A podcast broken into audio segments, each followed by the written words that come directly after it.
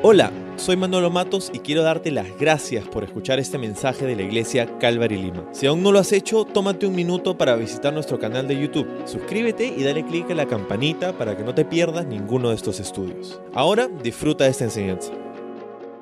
Bueno, en nuestro paso a través del Evangelio de Lucas hemos llegado a esta parte en el capítulo 12, donde hemos dicho que en este capítulo han habido una serie de advertencias una serie de advertencias para sus discípulos que fueron catapultadas por el evento que sucedió en el capítulo anterior.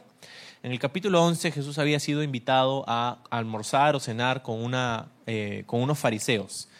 Y Jesús había aprovechado esa, esa, ocasión para hablar acerca de los problemas que él tenía con los fariseos, ¿no? de que eran hipócritas y que estaban imponiendo cargas sobre las otras personas. Los fariseos eran los líderes religiosos, espirituales, se, se supone, Ah, pero estaban viviendo una doble vida. Y Jesús aprovecha esa circunstancia para hablar después de la cena, ya pasando al capítulo 12, con sus discípulos. Y les da a sus discípulos, sus seguidores, una serie de advertencias que hemos estado estudiando en las semanas anteriores. Hasta ahora hemos visto tres de las cinco que hay en este capítulo.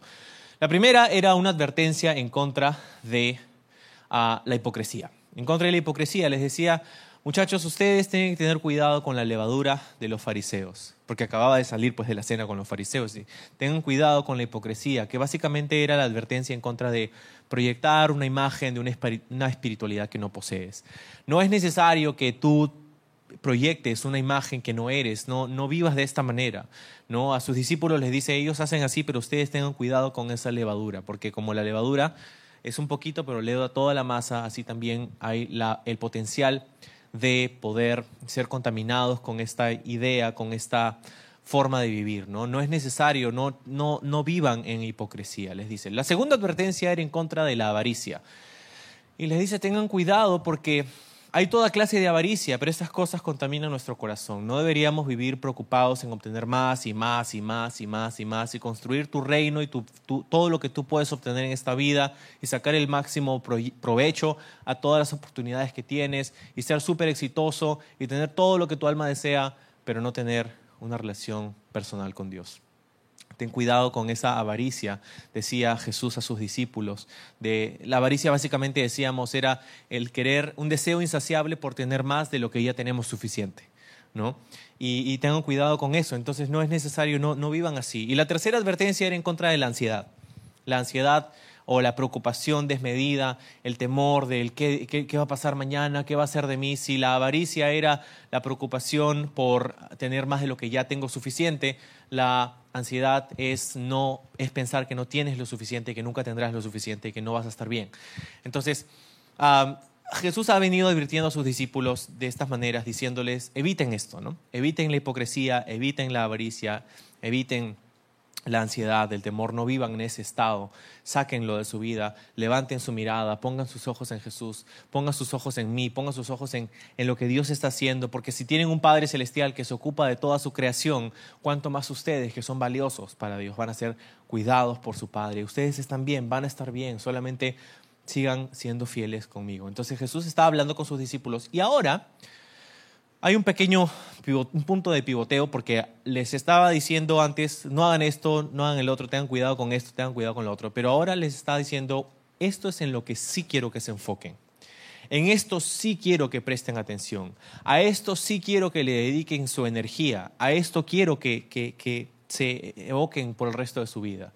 ¿Qué cosa es? Bueno, lo hemos leído dice el verso 35, estén vestidos, listos para servir y mantengan las lámparas encendidas. Estas tres frases de estar vestidos, listos para servir y mantener las lámparas encendidas, todas tienen algo en común, que básicamente significa estate listo para la acción. Listo para la acción. En esos días la gente usaba típicamente túnicas largas, lo que era un poco difícil cuando tenías que hacer algo que te demandaba cierta agilidad o rapidez de tu parte. Entonces lo que hacían es que aquellos que trabajaban en el campo o que tenían que moverse rápidamente o correr o algo así, tomaban las túnicas, las levantaban, las hacían tipo short y las doblaban en sus cinturones. Esa frase se llama ciñe tus lomos. De hecho, y esa es la frase que aparece en el texto original aquí, en el verso 35. Ciñe tus lomos o está, estate vestido, ¿no? O sea, es Básicamente, estate listo para la acción. Mantén tus lámparas encendidas. Ah, la idea aquí es tener, ah, saber que estamos listos porque algo puede suceder. Es como cuando hay un temblor a las 8 de la noche, ¿no? Este, ¿Cómo duermes esa noche? ¿no? duermes con zapatos, con la mochila de emergencia al costado, ¿no? porque sabes que puede haber réplicas y todo lo demás. Es como estás esperando algo que típicamente es inesperado. ¿no? Entonces esa es la idea, tener las lámparas encendidas durante la noche, eh, o sea, en ese día no era que, ah, quiero ver algo rápido, entonces prendo la luz o agarro mi celular y pongo mi linterna, ¿no? No, eh, tenías que mantener el aceite, la mecha, el recipiente, era toda una, todo un tema que demandaba tu atención. Tener luz en la noche era crucial. Entonces, Jesús le dice básicamente eso, que es, estate listo para lo inesperado, listo para la acción, listo porque algo puede suceder cuando menos lo esperas. Y en el medio tenemos la frase que dice, listos para servir. Listos para servir. Y eso es importante también porque si hemos dicho que Jesús está esperando que estemos listos para la acción, esa acción se ve como servicio. Jesús espera que sus discípulos tengan una disposición de servicio. Qué importante es esto, amigos. Qué importante es esto. Porque a veces, como discípulos de Jesús, nos falta esa disposición. ¿no? Es como estamos pasando por un lugar y, y de repente estamos pasando por aquí en, el, en, el, hall, ahí afuera, y hay una bolsa de algo que se ha caído, una basura, ¿no? Y lo, vemos y, ya, ¿no? Este, no tenemos una disposición de servicio. Jesús espera que sus discípulos, nuevamente te lo repito, tengan una disposición de servicio, listos para servir al Señor, para involucrarse en lo que Dios quiere hacer en su entorno, en su cultura, en su momento, en su generación. Entonces, estén listos para servir. ¿Y por qué? Bueno, vamos a seguir leyendo. En el verso 36 dice, como si esperaran el regreso de su amo de la fiesta de bodas. Entonces estarán listos para abrirle la puerta y dejarlo entrar en el momento que llegue y llame. Entonces Jesús está obviamente usando una imagen, una analogía, como si, dice, ¿no? Esto no es que es literal, pero es como si. Como si estuvieran esperando que su amo regrese de un compromiso, ¿no? Y que están esperándolo porque están a punto de recibir sus órdenes, entonces quieren abrir la puerta porque él va a llamar. Entonces, nuevamente, la imagen es repetitiva, es estate listo para la acción, pero no solamente la acción, específicamente para el regreso de alguien. Estate listo porque alguien que estás esperando va a regresar en un momento en el que no te lo esperas. ¿sí? Entonces, esto nos, abre la puerta para comprender algo sobre el Nuevo Testamento. El Nuevo Testamento, hay muchas cosas que el Nuevo Testamento nos dice que son importantísimas para nosotros. Hay muchos temas que para, como creyentes ah, el Nuevo Testamento nos aclara, nos da mucha luz, mucha, em, ¿no? nos da un marco de referencia muy bueno. Por ejemplo, sobre la vida nueva que hay en Cristo Jesús. El Nuevo Testamento nos dice que si hemos puesto nuestra fe en Jesús, hemos considerado a Jesús como el Señor y Salvador de nuestra vida, que nos hemos arrepentido de nuestros pecados y hemos llegado a la fe en Jesús, somos nueva criatura. Que algo nuevo ha hecho el Señor en nuestra vida. Que lo viejo ya pasó. Ahora eres una nueva criatura y tienes una nueva oportunidad en la vida. Eres nuevo, tienes una nueva naturaleza. Hasta antes de eso tenías solamente tu naturaleza carnal, pero ahora tienes el Espíritu Santo dándote vida a partir del momento en el que pones tu fe en Jesús hasta que te encuentras nuevamente con Él en su presencia, eres una nueva criatura. Ahora, eso es súper importante, pero aparece únicamente en el Nuevo Testamento unas siete veces. Hay siete versículos en todo el Nuevo Testamento que nos hablan acerca de la regeneración del creyente. Otro tema, por ejemplo, importante en el Nuevo Testamento es el arrepentimiento. El arrepentimiento que significa un cambio de dirección un cambio de chip, un cambio de parecer, un cambio de mente. Antes estabas dirigiéndote en esa dirección. El arrepentimiento significa dejar de ir en esa dirección e ir en la dirección opuesta. El arrepentimiento aparece en la Biblia unas 20 veces, en el, no, solo en el Nuevo Testamento. Otro tema, por ejemplo, es el bautizo. Mucho se dice del bautizo en la Biblia, en el Nuevo Testamento, el bautizo en agua, el bautizo del Espíritu, ah, en diferentes connotaciones que tiene el bautizo. Este aparece unas 70 u 80 veces en el Nuevo Testamento. Importante, ¿no? Cuando se trata de lo que se conoce como el retorno de Cristo, esto es mencionado en la Biblia más de 300 veces, el retorno o la segunda venida de Cristo. Para que lo pongamos en perspectiva, esto quiere decir que uno de cada 25 versículos del Nuevo Testamento dicen algo acerca del retorno inminente de Jesús a la tierra. Uno de cada 25 versículos del Nuevo Testamento, más de 300 veces en el Nuevo Testamento. Es uno de los temas más mencionados en el Nuevo Testamento. Y sin embargo, lo curioso y hasta triste diría yo es que muchas veces muchos cristianos vivimos sin este pensamiento en mente vivimos sin esta doctrina como parte de aquellas cosas que nosotros creemos y anhelamos y que abrazamos con todo nuestro corazón. Hay muchos cristianos que viven como si esto fuera todo, cuando la Biblia nos dice una y otra vez que este no es nuestro, nuestro hogar, que estamos de paso. Es, es, interesante porque de hecho ah, virtualmente cada autor del Nuevo Testamento dice algo sobre la segunda venida de Jesús y, lo que tenemos que entender es, esto, porque no quiero dar nada por sentado, ¿sí? Para ponernos en una misma página. La Biblia nos dice que la historia de la humanidad no es cíclica. Hay ciertas cosas en la historia que son cíclicas, ¿no? Hay ciertos fenómenos que son cíclicos, como por ejemplo la moda, las tendencias de la moda, ¿no? Ah, hoy día este, algo que es considerado bonito, hipster, este, vintage, ¿no? Este, es lo que se usaba pues hace 30 años como el último grito de la moda, hoy día es, ¿no? Este, entonces hay ciertas cosas que son cíclicas, en el arte también, por ejemplo, hay ciertos fenómenos culturales, sociológicos, hay ciertos fenómenos de de administraciones de negocios, por ejemplo, hay ciertos ciclos en la vida de una empresa, en la vida de, la vida de un emprendimiento, cuando empieza una persona un negocio y luego desarrolla y crea sistemas y contrata personas y, hay ciertas fases, ciertas fases en el desarrollo de, de, una empresa, de un emprendimiento y en la vida de una organización. Hay ciertas cosas en la vida que son cíclicas, pero la historia de la humanidad, la historia de la humanidad no es cíclica. No hemos estado aquí siempre y no estaremos aquí siempre. De hecho, la ciencia eh, nos, ha llegado a un consenso para decir que el mundo como lo conocemos, la realidad que nosotros experimentamos, tuvo un inicio. De hecho, cristianos y no cristianos, científicos, están de acuerdo con que el mundo y el universo tuvo un punto de inicio. De hecho, antes de eso se creía que, hace unas décadas nada más, se creía que, que siempre hemos estado aquí, que el universo ha sido eternamente pasado, siempre hemos estado aquí. ¿no? pero ya hemos llegado a un, consenso en el que entendemos que el, universo tuvo un punto de inicio. No tienes que ser cristiano para saber que eso es científicamente posible y que es así. Ah, y de hecho eso es lo que nos dice la Biblia, ¿no? La Biblia nos dice en el principio, el libro de Génesis, ¿no? En el principio Dios creó los cielos y la tierra. Tuvo un punto de inicio. Y así como tuvo un punto de inicio, la historia de la humanidad y nuestra realidad también tendrá un punto final. Y es lo que nos dice el libro de Apocalipsis, que de hecho es el último libro de la Biblia. ¿no? Entonces tenemos el libro de Génesis que nos habla del inicio y tenemos el libro de Apocalipsis que nos habla del fin.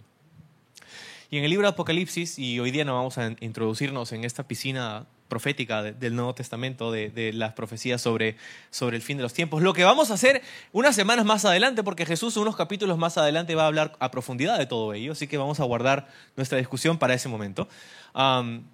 pero nos dice que va a haber un tiempo en donde Cristo va a intervenir nuevamente en la historia de la humanidad. ¿sí?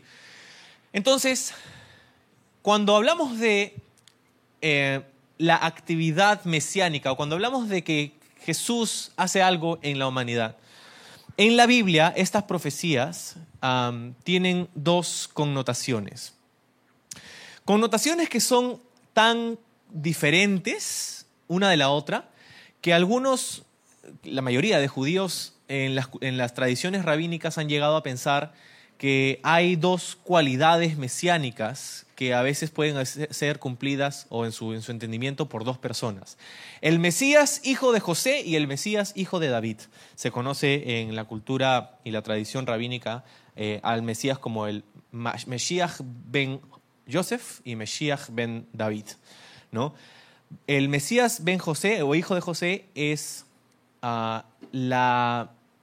las cualidades que ciertas profecías en la Biblia nos dan acerca de un Cristo sufriente, un Cristo que es rechazado por sus hermanos, un Cristo que es ah, dado por muerto, un Cristo que cumple esta tipología de José en el, en el Antiguo Testamento, en el libro de Génesis.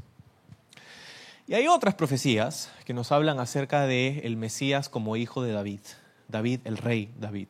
Ciertas profecías que nos hablan acerca del reinado de Cristo, de un Mesías que reinaría, que gobernaría, que daría a Israel su gloria nuevamente, que gobernaría el mundo desde Jerusalén. esas otras profecías nos hablan acerca de estas cualidades de un Mesías que reinaría. Entonces, los judíos tienen a veces un problema, y a través de las generaciones, desde el día de Jesús, tuvieron un problema de recibir a Jesús como el Mesías, porque en su mente el Mesías era la figura que haría eso, sería el libertador político de Israel, y eso no es lo que vino Jesús a hacer. ¿Por qué? Porque Jesús vino en su primera venida, en lo que nosotros celebramos en la Navidad cada 25 de diciembre, vino a cumplir este primer rol, que es el rol del Mesías sufriente, el que nos narra Isaías 53, por ejemplo. Aquel que sanó nuestra vida a través de sus llagas, aquel que murió en la cruz por nuestros pecados, aquel que tomó nuestra condena y la puso sobre su propio cuerpo para que nosotros podamos recibir el perdón de Dios. Y Jesús cumplió a detalle cada una de las profecías que hablaban acerca de aquel que vendría a cumplir ese rol. Rol que había sido profetizado desde el libro de Génesis. Cuando se introdujo el pecado en el mundo con Adán y Eva, Dios dijo, cuando confrontó a Adán y Eva, les dijo que vendría una persona que sería la simiente de la mujer, lo cual ya es un lenguaje poco ortodoxo porque la mujer no tiene simiente o semilla, de donde viene la palabra semen, por ejemplo. La semilla no es de la mujer, la semilla es del hombre. Sin embargo, Jesús o Dios le dijo a ellos que sería la simiente de la mujer, de quien vendría aquel que aplastaría la cabeza de la serpiente. Eso es Génesis 3. Lo cual es curioso, porque ya desde ya nos habla de alguien que vendría de un, podríamos interpretarlo como un nacimiento virginal. Y es exactamente lo que pasó con Jesús. Y así hay un montón de profecías que Jesús cumplió, como por ejemplo que Jesús sería un descendiente de Abraham, que sería un descendiente de David, que nacería en, Belén, y así. ¿no? Incluso hay una profecía en el libro de Daniel que nos habla del día específico en el que el Mesías entraría al templo de los judíos triunfante. Increíble. Tú puedes calcular, porque dice desde el momento del decreto de Artajerjes, ahí en el libro de Nehemías, para reconstruir los muros de Jerusalén hasta el Mesías, dice el libro de Daniel, hay un número específico de días, que tú haces la suma y te lleva exactamente al día en el que Jesús estaba entrando triunfal al templo. Ese día que recordamos el domingo de Ramos, ese día es específicamente el día. Y por eso, cuando la gente comenzó a clamar el domingo de Ramos, Osana al rey, al hijo de David, sálvanos ahora, lo que significa Osana, ¿no? Sálvanos ahora. En, otras palabras, la gente estaba clamando, diciendo, cumple este rol profético, mesiánico. Y los líderes religiosos escucharon a la gente, y le dijeron a Jesús y a sus discípulos, hey, cállenlos, ¿cómo van a decir al hijo de, hijo de David, él, él no es el rey? Y Jesús respondió y les dijo, si ellos se callan, las rocas clamarían. Las rocas clamarían, adorarían en este momento. Y una vez que Jesús sale de, esa entrada triunfal, va hacia el Monte de los Olivos y comienza a llorar sobre la ciudad de Jerusalén, diciendo, oh Jerusalén, Jerusalén, si tan solo supieras lo que este día es para tu paz. Este día, el día que había sido profetizado. Y con todo esto quiero ir simplemente al punto de que Jesús cumplió a cabalidad todas las profecías que hablaban acerca de su primera venida. Y con todo ello, hay muchas más profecías que nos hablan acerca de una segunda venida de Jesús. De que Jesús vendría nuevamente para cumplir este rol de un rey que gobierna, de un juez que juzga, de un general que hace guerra. Eso no lo hizo en su primera venida, pero eso es lo que la Biblia nos dice que va a suceder en su segunda venida. ¿Ok? Entonces, lo curioso es que los discípulos quienes escuchan a Jesús decir esto, no tenían el marco de referencia que tenemos nosotros en el Nuevo Testamento. No tenían el libro de Apocalipsis porque el libro de Apocalipsis no había sido escrito todavía. Entonces, cuando Jesús les dice, esperen que su amo viene de las bodas, esperen que él regresa, es como, espérate, pero si estás acá, si estás acá, ¿para qué esperar? ¿No? Entonces, ellos están tratando de compaginar aquello que Jesús les está diciendo sobre la actitud que él espera que sus discípulos tengan. Acuérdate, hemos hablado de ansiedad hemos hablado de estar eh, preocupándonos por la avaricia, todas las cosas. Hay mucho en esta vida en lo que nosotros nos podemos enfocar. Hay mucho en lo que podemos dedicar nuestra atención, nuestra energía, nuestro tiempo. puede ser nuestra familia, puede ser nuestra carrera, puede ser nuestro trabajo, puede ser, en fin, hay muchas cosas a las que les dedicamos nuestra energía y nuestro tiempo. Y ciertamente hay cosas que las demandan. Pero Jesús está diciendo, hay ciertas cosas a las que deberíamos ser intencionales para dedicar nuestro tiempo, nuestra atención, nuestra energía. Y esto es, en esencia, el hecho de que Jesús viene pronto. Jesús habla de una imagen de alguien que, va a celebrar unas bodas. Y no es la única vez, hay otras veces donde aparece Jesús diciendo que su regreso es como celebrar las bodas, las bodas del Cordero. Es interesante porque en esa cultura las bodas eran muy diferentes a como son ahora. Las bodas no duraban un día ni un par de horas, duraban a veces hasta semanas, ¿no? Em, y, empezaban con un periodo que se conoce como el desposorio. El desposorio era un, acuerdo legal que firmaban los novios y estaban diciendo básicamente estoy comprometiendo a casarme con esta persona. Ahora, a partir de ese momento, ellos e, e, eran considerados legalmente casados, pero aún no vivían juntos, aún no consumaban su relación. Si querías salir de ese acuerdo, de ese acuerdo legal, tenías que pedir una carta de divorcio. Entonces ellos legalmente estaban casados, pero aún no consumaban su boda. Una vez que firmaban ese acuerdo, entonces el esposo o el novio se iría a la casa de su padre a construir una habitación para que durante los primeros meses o años de su matrimonio pudiera vivir allí en la casa de sus padres. Y entonces construía la habitación en la casa de sus padres y luego, una vez que terminaba eso, iba a recoger a su novia y la llevaría a vivir con ella, con él, ¿no? a poder consumar su matrimonio, celebrar la boda y consumar su matrimonio. Ahora, lo curioso es que nadie sabía en qué momento iba a pasar esto. A partir de la firma del acuerdo, era, eh, o sea, esto va a suceder, esto va a pasar, pero no sabemos cuándo. y la tarea, así como la tarea del esposo era construir la casa para poder vivir con su novia, con su esposa, la tarea de la novia era poder estar lista para el momento en el que viniera su novio a llevarla a celebrar su boda. Esa era su función, esa era su tarea. Pero ¿cómo sabía cuándo era? No sabía, no había fecha. Es más, ni siquiera el novio sabía cuándo era la fecha, porque el que típicamente daba el ok para que el novio vaya a recoger a su esposa y celebrar su boda y vivir con ella, era el papá. Y gracias a Dios que era el papá, porque ah, el papá pasaba de repente a ver las paredes, ¿no? Oye, ¿acá vas a traer a tu esposa? Por favor, te falta limpiar un poco más. Entonces, era el papá el que daba el ok y finalmente era el esposo que iba a traer a su, Mandaban unos mensajeros a la aldea, a la ciudad, a los mariachis, ¿no? Entonces venían ahí y finalmente habían la celebración de la boda y vivían juntos felices para siempre. Entonces, más o menos esa era la imagen, esa era la, la cultura en esos días con respecto a las bodas. Lo que es súper interesante porque Jesús dijo acerca de su venida, nadie sabe el día ni la hora. Nadie sabe el día ni la hora. La Biblia nos dice que Jesús viene pronto, y yo no te puedo decir cuándo, pero sí te puedo decir que proféticamente no falta nada. Jesús podría venir hoy. Podría venir hoy. De hecho, cada vez que veo noticias en el mundo digo, oye, Jesús, ¿ya estás por acá? ¿No? Como cada, cosa es como todo lo que está pasando es todo lo que Jesús había dicho que, y, eso, y lo vamos a estudiar más adelante, por eso no quiero adelantarme, pero no falta nada. Jesús puede venir muy pronto, puede venir hoy, ya no hay nada que lo detenga. Solamente Él sabe. El Hijo del Hombre dijo. Ni los ángeles del cielo, ni el Hijo del Hombre sabe el día ni la hora. Solo el Padre que está en los cielos sabe el día y la hora. Lo que es curioso, ¿no?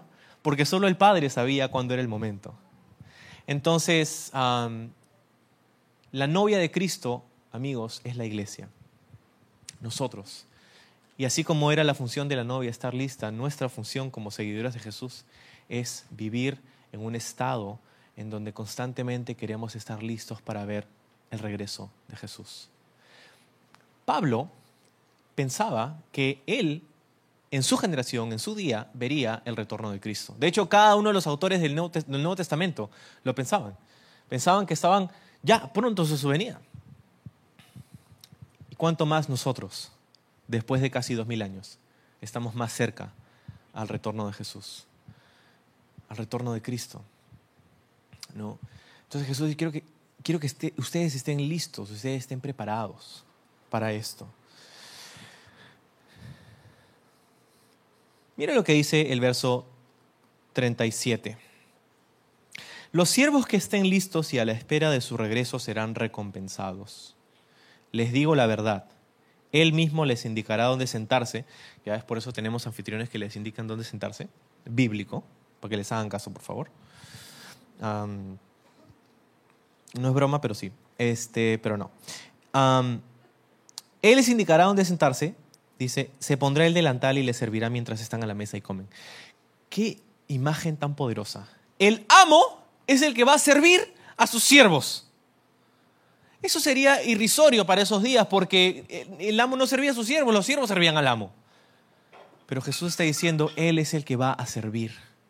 Él es el que va a servir a sus siervos. Ese es el Dios al que nosotros servimos. Qué increíble, ¿no? Él es el que quiere servir a nosotros. Y Jesús no solamente lo dijo, también lo demostró. Fue en la última cena donde Jesús se puso una toalla, agarró un lebrillo, un tazón con agua y comenzó a lavar los pies de sus discípulos. Algo que solamente hacían los esclavos de ese día. Y no, cualquier esclavo, los más inferiores, los más novatos, los que acababan de llegar, los pulpines de los esclavos, esos eran los que lavaban los pies. Eso es lo que hizo Jesús. Él desea servirnos a nosotros. Qué increíble declaración. ¿Quiénes somos nosotros, Señor, para ser servidos por ti? Es lo que le dijo Pedro esa noche. Jesús, no deberías lavar mis pies. Pero Jesús le dijo, si no permites que esto suceda, no tienes parte conmigo. Entonces, Jesús nos declara algo interesante, algo increíble, algo que nos da mucha humildad. Señor, no, no somos nadie para que tú nos sirvas y tú deseas bendecirnos a nosotros. Pero, Él dice, puede ser en el 38 que llegue a la mitad de la noche o durante la madrugada pero cualquiera sea la hora que llegue, recompensará a los siervos que estén preparados. Él recompensará a los siervos que estén preparados. Puede llegar en medio de la noche, literalmente usa la, frase la segunda vigilia o la tercera vigilia de la noche. Y la segunda vigilia de la noche era de 9 a la medianoche, de 9 de la noche a la medianoche. La tercera vigilia de la noche era de la medianoche a las 3 de la mañana. Entonces, básicamente lo que está diciendo ahí es que puede haber un momento en el que no te lo esperas y en ese momento puede venir. Lo que significa, estate siempre preparado, siempre listo, como buen Boy Scout. Siempre listo, siempre, para, siempre preparado. Necesitamos estar listos para ello, porque puede venir en cualquier momento. Dice, el dueño de una casa, si el dueño de una casa supiera exactamente a qué hora viene un ladrón, no lo dejará que asaltar a su casa. ¿No? O ningún ladrón viene y dice, mañana te voy a robar, ¿ah? Mañana a las 3 de la tarde te voy a robar. Así que no, eso no sucede, ¿no? Es como mi pobre angelito, ¿no? Que está preparado. Solo una persona ha visto mi pobre angelito. Qué pena. Entonces, este, tienes que estarte preparado, ¿no? Ahora, Pedro le pregunta en el verso 41, Señor, ¿esta ilustración es solo para nosotros o para todos? Pedro, como es típico de Pedro, ¿no? Él interrumpe a Jesús. Eh, eh, Jesús me dice, ¿eso es para todos o para nosotros? ¿Debo, estar tomando nota? Es como nosotros esta, tarde. ¿Cómo me gustaría que mi primo estuviera aquí? Él tiene que escuchar esto. Él tiene que, ella tiene que repetir. Con mi esposa, como hoy día justamente no vino. No, no, esto es para ti. Esto es para ti. Pedro está diciendo, Señor, ¿esto es para nosotros o para todos? ¿Debo estar tomando notas? Sí, debes estar tomando nota. ¿De ese mensaje que está hablando Manolo? Sí, de ese mensaje que está hablando Manolo. Ok. Y Jesús responde y dice, un siervo fiel y sensato es aquel a quien el amo puede darle una responsabilidad. Entonces, Jesús desprende este concepto de recompensa y castigo. Pero la recompensa y el castigo vienen no de nuestra condición de ser o no salvados. La recompensa y el castigo del que habla Jesús aquí no tiene que ver con nuestra salvación. No es que voy a hacer méritos y obras y portarme bien para tener el sellito en la carita, ¿no? Carita feliz y que puedo ir al cielo. No, este sistema de recompensas y castigos son dados por Jesús para aquellos que son sus siervos, para aquellos que les sirven, para aquellos que están involucrados en su servicio. Entonces, ¿qué quiero decirte con todo esto? Tu salvación no depende de cuán buena persona seas, no depende de cuán fiel eres, no depende de cuán ah, santo y perfecto puedes ser, porque la Biblia nos dice que para tener comunión con Dios necesitamos ser enteramente santos, perfectos, puros y sin mancha, que Dios no puede tener comunión con el pecado. Y ese es un gran problema porque cuando nos miramos el espejo nos damos cuenta que nosotros no vivimos en ese estándar. Pero es por eso que vino Jesús, para cumplir ese estándar por nosotros. Jesús vino para recibir el trato que nosotros merecíamos, para que a través de su sacrificio nosotros podamos recibir el trato que Él merece. Eso es la salvación. Poner tu fe en el mérito sustituto de Jesús. Él lo hizo por ti. La salvación es por gracia, por la fe. No tienes que hacer nada, solo abrazarlo, recibirlo, poner tu fe en Él, arrepentirte de tus pecados. Eso es la salvación. Pero lo que pasa después de ese momento, lo que pasa después de ese momento donde levantas tu mano, donde te pones de pie, donde vienes delante del altar, donde le das tu vida a Jesús, lo que pasa a partir de ese momento no tiene que ver con tu salvación, tiene que ver con lo que vas a ver y vivir cuando llegues al cielo. No tiene que ver si vas a ir al cielo o no, tiene que ver con lo que vas a experimentar una vez que llegues. Castigos y recompensas son proporcionales a nuestra fidelidad con las cosas que el Señor nos entrega hoy. Son esas coronas las que en última instancia nosotros vamos a echar delante de los pies de Jesús y decir, Señor, tú eres el Rey, toda la honra, toda la gloria sea por siempre para ti. Esas recompensas eternas son aquellas que ganamos a través de nuestro servicio a Dios. La idea es de un mayordomo, un administrador. No solamente es alguien que sirve, es alguien que administra. Y todos nosotros hemos sido llamados a administrar en ciertos niveles lo que Dios nos ha dado. Para empezar, tu vida. Mucho se dice liderazgo el día de hoy. Liderazgo es una palabra que intoxica las mentes de muchas personas en todas partes, en todo liderazgo, ser líder, líder, líder, líder. Y no tengo nada en contra del liderazgo, me encanta, pero empieza contigo. No puedes liderar a otros si no te lideras a ti mismo. Entonces, para empezar, todos nosotros hemos sido llamados a administrar los recursos que Dios nos ha confiado a nosotros. Tu cuerpo, tu vida, tu salud, tus relaciones interpersonales, tus finanzas. A ser administradores de algo que se nos ha confiado. No son tuyas. Se te han confiado, tú administras. Tus hijos. Nuestros hijos no son nuestros. Se nos han sido confiados. Y un día se nos va a requerir rendir cuentas de todas esas cosas. Y más allá de eso, servir a otros, involucrarnos en la obra del Señor, en la iglesia, involucrarnos en el servicio de, Dios. Es lo que Jesús quiere que sus discípulos hagan, ¿no? Entonces, nos habla acerca de este sistema de, recompensas. Al que mucho se le ha dado, mucho se le requerirá. Al que se le ha confiado mucho, aún más se le exigirá. Eso es algo que a mí me, no sé, me da temor, ¿no? me, me aterroriza, ¿no? Porque a mí se me ha confiado con, mucho, yo entiendo eso. Y, sin embargo es como, Señor, yo entiendo que, que es tu obra, eres tú, Señor. Entonces, el Señor es el que desea que nosotros aprendamos a administrar fielmente las cosas que Él nos ha dado. Ahora, piensen esto. Uno puede ser hijo y eso no cambia la relación que tienes con tu padre, tú puedes ser un buen hijo, un mal hijo. Como padres amamos a nuestros hijos porque son nuestros hijos. Queremos que, que nos obedezcan, queremos que hagan lo mejor con sus vidas, pero en última instancia el amor de un padre o una madre a sus hijos no depende del desempeño de los hijos. ¿no? Sin embargo, para ser administrador, para ser administrador se requiere cierta fidelidad. Tú no pones a alguien a administrar tus preciosos objetos de valor, tu capital, tu casa, tu familia, a una persona que no ha demostrado fidelidad y competencia en ciertas áreas. Digamos que tienes un negocio y necesitas contratar un administrador. Y pones a tu hijo.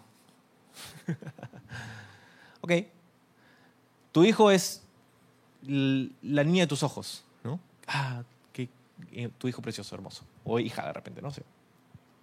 Pero de repente es un pésimo administrador.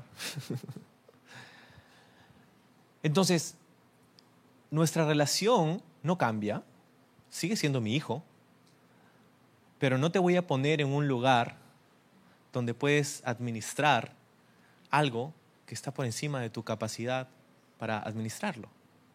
Lo que quiere decir que si queremos ver a Dios hacer grandes cosas en y a través de nosotros, necesitamos aprender a ser fieles con lo que Él ya nos ha dado. Si no podemos ser fieles con una escoba, no podremos ser fieles con una congregación.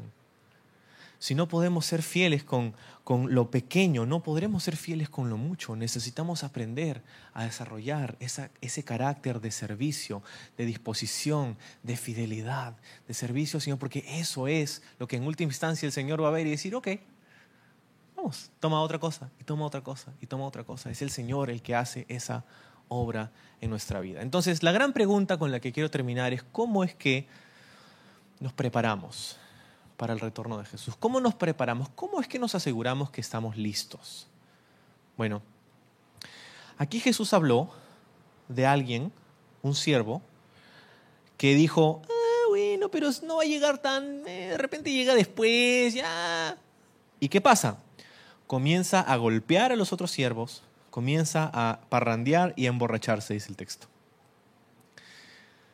En otras palabras, si nosotros vamos a estar listos para ver a Jesús regresar en nuestros días, necesitamos vivir con expectativa.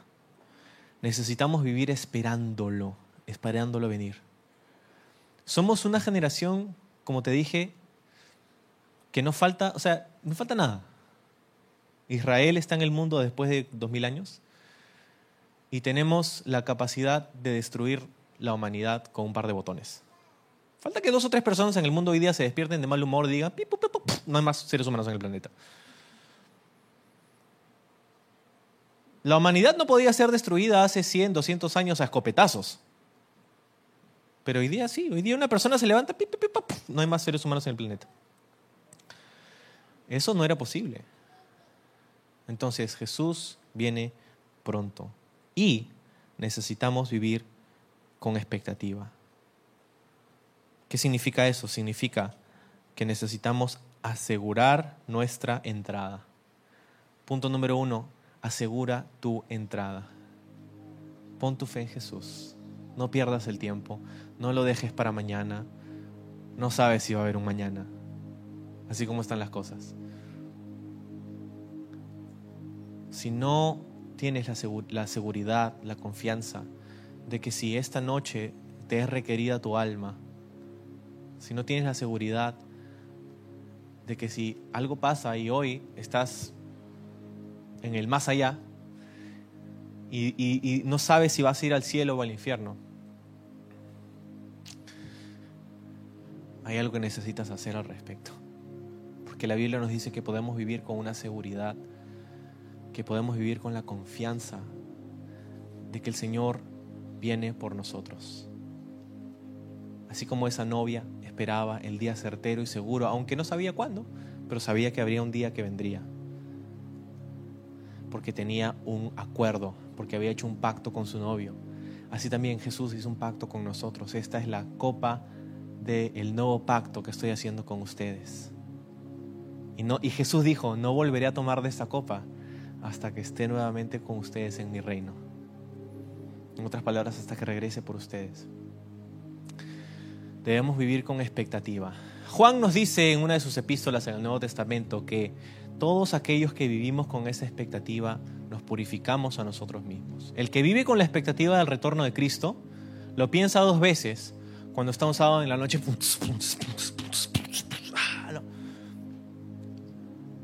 Porque ¿qué pasa si viene Jesús en ese momento en el que menos lo espero?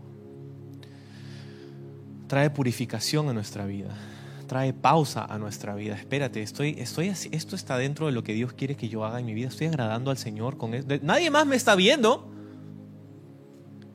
Pero ¿qué pasa si Jesús viene ahora, en este momento? trae purificación en nuestra vida. Es saber que Jesús puede venir en cualquier momento. Y literalmente puede venir en cualquier momento. Número dos, tenemos que vivir con no solamente esa expectativa, sino que tenemos que alzar nuestra mirada. Primero es asegura tu entrada, lo segundo es alza tu mirada. Alza tu mirada. No te enfoques en todas esas cosas que nos hacen perder mucho tiempo. Es increíble la cantidad de tiempo que pasamos en cosas que no valen la pena. Instagram, YouTube, ¿no? Perdemos tanto tiempo. Y no quiero decir que eso está, que es satánico, ¿no? Pero, ¿cómo estamos invirtiendo nuestro tiempo? ¿A qué le estamos dedicando nuestra energía, nuestra atención, nuestro tiempo, nuestro talento, nuestro tesoro? Y número tres, pon tus manos a la obra. Pon tus manos a la obra. Verás, este siervo que Jesús describe aquí, que golpeaba a los demás, que andaba en fiestas, en borracheras, era un siervo que había perdido la expectativa del retorno de su amo. Y así se encuentran muchos cristianos el día de hoy. Han perdido la expectativa han perdido la esperanza de ver a Jesús regresar pronto. Y eso genera un fruto en nuestra vida, genera un mal fruto en nuestra vida. ¿Cuál es el fruto de esta falta de expectativa en Jesús, en este ejemplo de Cristo que Él nos da? Un maltrato hacia los demás, un carácter de agresión, de violencia, de irritabilidad, no puedes tratar con los demás, todos te caen mal, todos te han hecho mal, todos te han ofendido, todos. Nuestras relaciones interpersonales. Un maltrato a, a las otras personas. Otro fruto es la fiesta, ¿sí? el entregarnos a los placeres temporales, a no pensar, al vivir la vida sin, sin más. No hay, una, no hay un pensamiento sobre el después, sobre el más allá, sobre la eternidad. Y lo tercero es borracheras, dice, que es básicamente entregarte a, sustancias, a sustancias que, que, te crean ciertos estados de ánimo ficticios, ciertas ilusiones, ciertas alucinaciones, alucinógenos, en fin, ¿no? Este, decir, tantas cosas. La Biblia dice, no, es, no te embriaguéis con alcohol, pero estate lleno del Espíritu Santo. Y muchas veces vivimos nuestra vida sin esa esperanza. Y eso nos hace pensar, ah, bueno, entonces no importa, porque no sé si Jesús viene más tarde, mañana, no lo sé. Dominio propio, el fruto del Espíritu. ¿Cuál es el fruto del Espíritu? Dice Gálatas 5. El fruto del Espíritu es amor, gozo, paz, paciencia, benignidad, bondad, fe, mansedumbre, templanza. El fruto del Espíritu es lo que Dios desea en nuestra vida la actitud, la disposición de ocuparnos en su obra. Cuando Jesús venga, yo no quiero que Él me encuentre ocupándome en mi negocio personal, en mi emprendimiento, en mi pequeño reino, en mi, familia nada más, todas las cosas que yo... Cuando Jesús regrese, yo quiero que me encuentre ocupado en su obra, ocupado en lo que Él quiere que yo esté haciendo. Entonces el tercer punto era pon tus manos a la obra. Hay algo a lo que el Señor te está llamando y ese es el tiempo de poner un paso delante del otro, poner un pie delante del otro.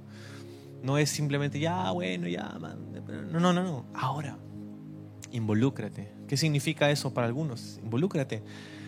Sirve, vuelve a servir. Ah, yo serví hace tiempo, pero ahora sí, no sé, estoy evaluando las cosas. No, no, no le evalúes más. ¿Ya qué más quieres? Yo te diciendo, ya, ahora, pon tus manos a la obra, ahora. Involúcrate. No dejes pasar más tiempo. Quiero que Jesús me encuentre ocupado en sus asuntos, no en los míos, en los suyos. Y sobre todo,